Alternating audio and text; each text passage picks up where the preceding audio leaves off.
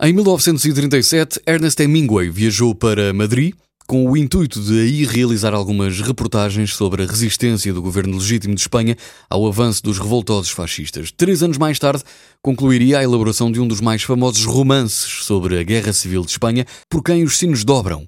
A história de Robert Jordan, um jovem americano das Brigadas Internacionais, membro de uma unidade guerrilheira que combate algures numa zona montanhosa, é um relato de coragem e lealdade de amor e derrota que acabou uh, por constituir um dos mais belos romances de guerra do século XX.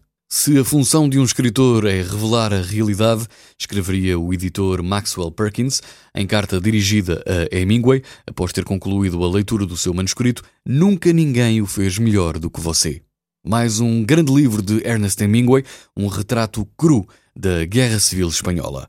Por quem os sinos dobram? É sempre uma boa sugestão.